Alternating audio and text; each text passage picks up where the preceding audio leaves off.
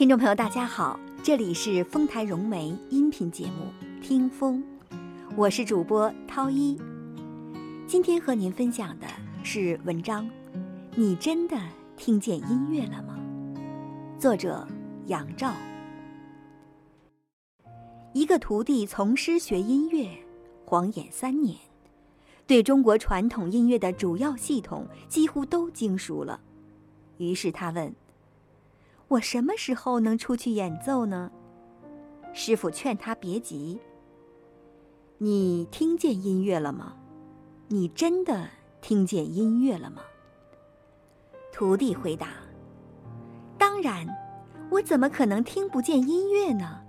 音乐就在我的乐器里呀。”师傅感受到徒弟急着要去闯天下的心情，就说：“这样吧。”我带你去见我的师傅吧。师徒二人走进山里，走了一整天，穿过一片瀑布，师傅终于停下来。你等在这里，千万别乱走动，免得迷路在山中。我去请我的师傅，看他愿不愿意见你，教你出师前最后的本事。徒弟等着，一会儿天黑了。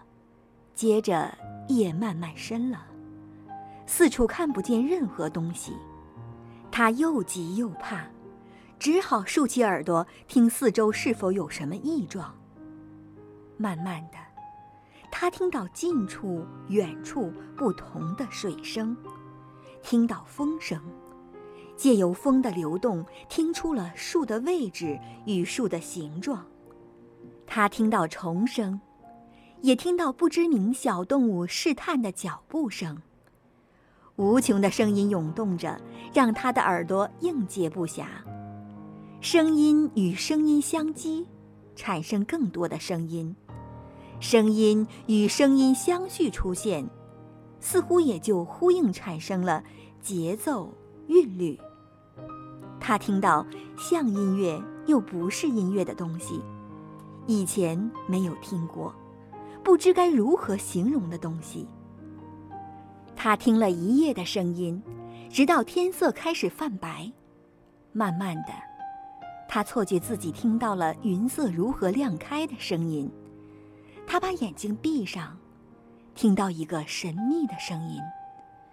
那不是从耳朵里来，而是从心底来的。太阳爬上对面山顶的声音。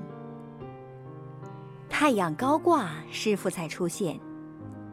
你遇到我的师傅了吗？徒弟犹豫了一下，应该遇到了吧。从山里回来，徒弟无法再演奏任何乐器，因为相较于山中之夜听到的乐器的声音如此单薄贫乏，让他厌倦不堪。徒弟黯然道。我听见音乐了，天地的音乐，所以我不想再触碰任何人的音乐了。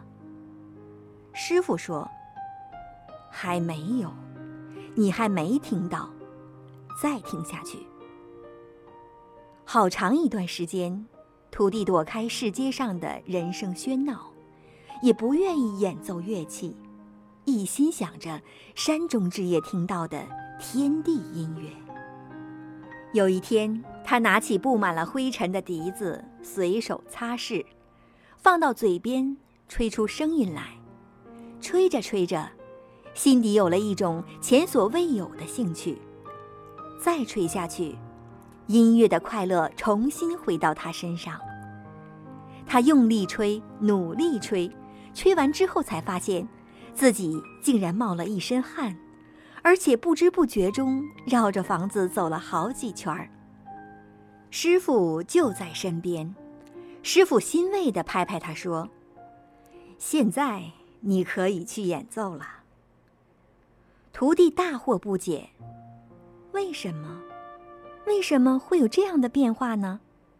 师傅解释：“因为你懂得了不去跟天地之声竞争。”不再试着要演奏出比天地之声更美、更丰富的声音，而是专注的让自己的音乐与外在声音相呼应，用你的音乐去改造外面的声音，你的音乐不再是单独存在的。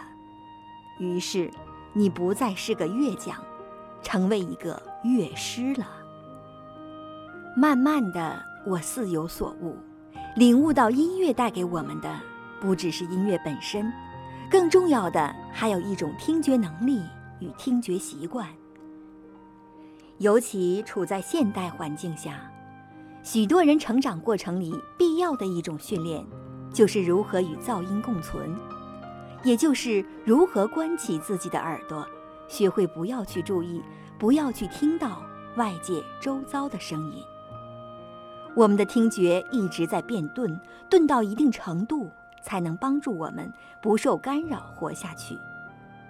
可是钝掉的听觉，听不见噪音，却也听不见美妙的声音。音乐给予专注大量的回报。懂得专注聆听，就能得到更丰富的感受。久而久之，为了追求那诱人的丰富感受，听音乐的人就会习惯于专注，养成了专注的习惯。于是耳朵打开来，听到许多原本听不见的声音，也同时懂得了如何分辨什么是值得听的。什么是不需要听的声音？我们跟外界的联系因听觉的改变而改变了。听众朋友，刚才您听到的是丰台融媒音频节目《听风》，我是主播涛一。喜欢听我朗读的朋友，欢迎您在下方的留言板上留言互动，或者为我点赞，也欢迎您把它分享到您的朋友圈。感谢您的收听，感谢您对我们栏目的支持，下次再见。